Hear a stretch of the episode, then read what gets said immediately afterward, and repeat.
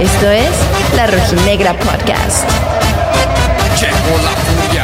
En su segundo partido como local, en el inicio de la jornada 5, el rojinegro sufrió su tercera derrota del torneo y la verdad es que mereció mucho más. El estratega Diego Coca mandó a sus muchachos al campo jugando con línea de 4, algo que no nos tiene acostumbrados. El Atlas se adelanta en el marcador con gol del Tincho Nervo con apenas 6 minutos de juego. El cuadro bicampeón tuvo varias oportunidades de gol que no pudieron concretar.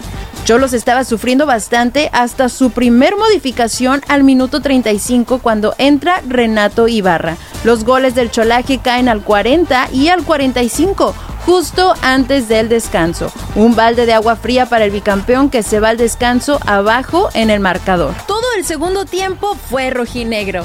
Al minuto 56, Coca hace cuatro cambios y por fin podemos ver a la dupla Quiñones y Furch en este torneo. Fueron mínimas las ocasiones de gol para el visitante. Tras un contragolpe con mucho peligro al minuto 89, Pepe Hernández nos mantuvo con vida con un par de atajadas buenísimas. Aunque el Atlas fue claro dominador en este partido, no les bastó y por más que se hizo la lucha, el balón nomás no quiso entrar.